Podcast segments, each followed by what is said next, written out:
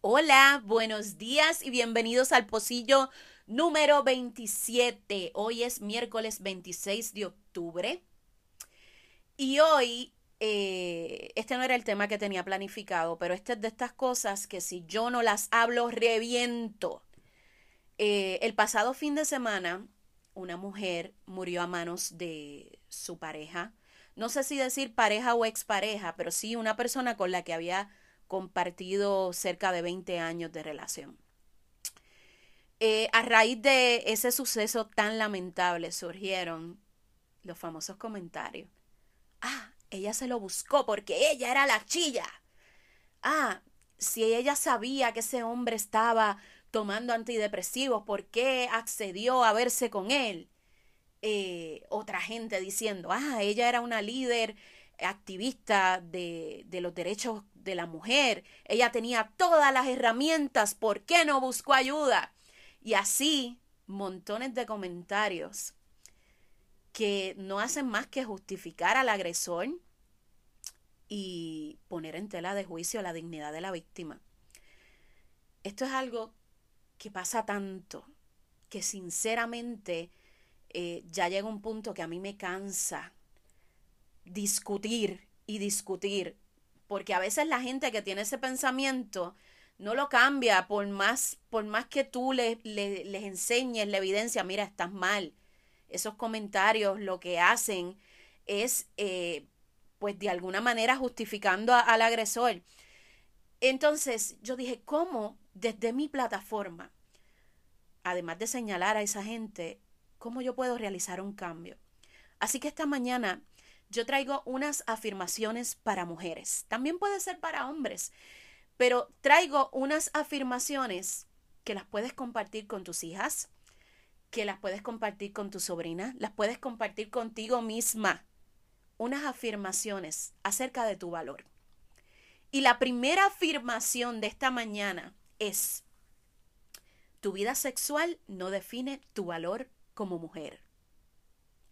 ¿Cuántas de ustedes sus mamás les dijeron, ah, si metes las patas, sabes que ya no hay vuelta atrás, no vas a conseguir un buen hombre?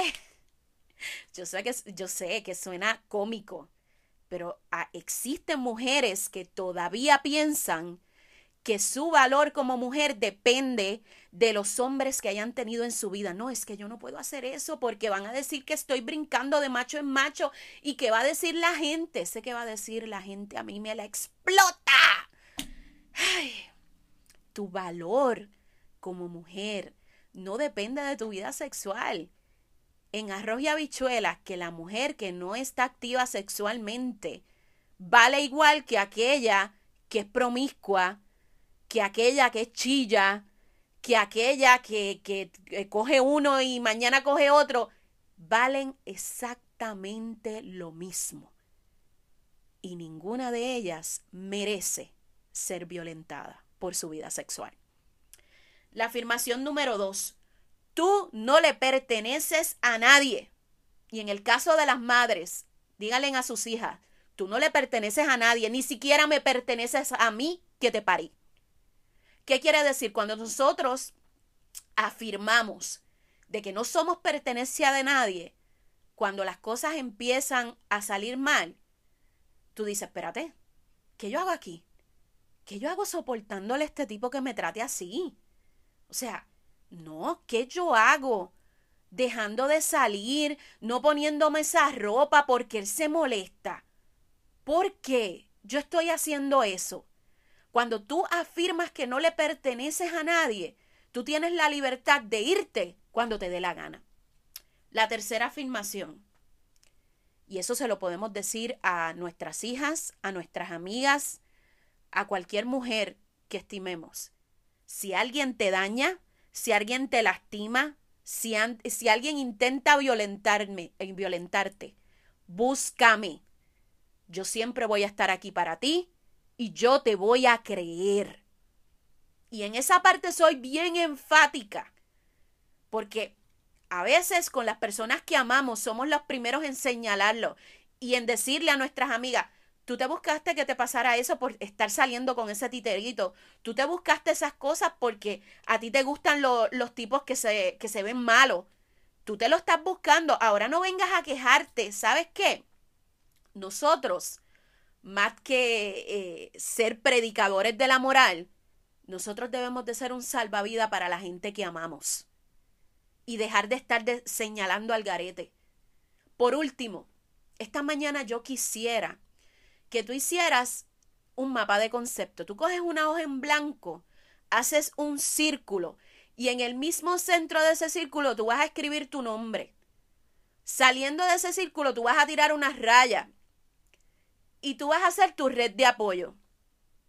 En caso de peligro a quien yo puedo llamar. Y aquí pones el, el, nombre de la persona. En caso de que me sienta triste, ¿con quién puedo hablar? Y pones el nombre de la persona. En caso en que necesite que me acompañen a hacer un proceso en la, en la policía, usted pone el nombre de la persona. Se puede repetir. ¿Por qué hago esto? Porque en múltiples ocasiones, cuando estamos en situaciones de estrés, situaciones de dolor, no somos capaces de ver la red de apoyo tan grande que tenemos alrededor. Porque pensamos que estamos solas, porque pensamos que no podemos contarle nuestras cosas a otra persona porque nos van a juzgar, porque van a hacer como están haciendo con esta mujer que falleció diciendo, ah, ella era chilla, ella se lo buscó. Pero sabes que todos, todos tenemos una red de apoyo de personas que pueden ser útiles en momentos de, necesidad. Identifica cuál es tu red. Enséñales a tus hijos, a tus hijas, a identificar esas personas que pueden ser apoyos para ellos en momentos de necesidad. Ojo y cuidado, tú como padre. No te sientas mal si tu hijo no comparte sus cosas directamente contigo. Eh, a veces sienten la confianza de hacerlo con alguien más y eso está perfecto. Lo importante es que hablen. Termino, ya hoy me fui para abajo con el tiempo, pero no me quiero ir sin dejarles un pedacito de un poema que yo amo de Miguel Gané. Eh, hay una parte, el poema es cortito, ¿verdad? Pero hay una parte que, que me encanta, que dice, tú eres preciosa cuando luchas, cuando peleas por lo tuyo, cuando no te callas y tus palabras muerden, cuando abres la boca y todo arde a tu alrededor. Y eso es lo que yo quiero esta mañana para ti. Eso es lo que yo deseo para todas las mujeres que me escuchan. Que tengas la posibilidad de arder, de quemar todo a tu paso para protegerte si es necesario. Que puedas arder. Y arder también significa brillar que puedas arder y ser luz y darte cuenta cuando te tienes que ir de ahí. Un besote. Los veo mañana.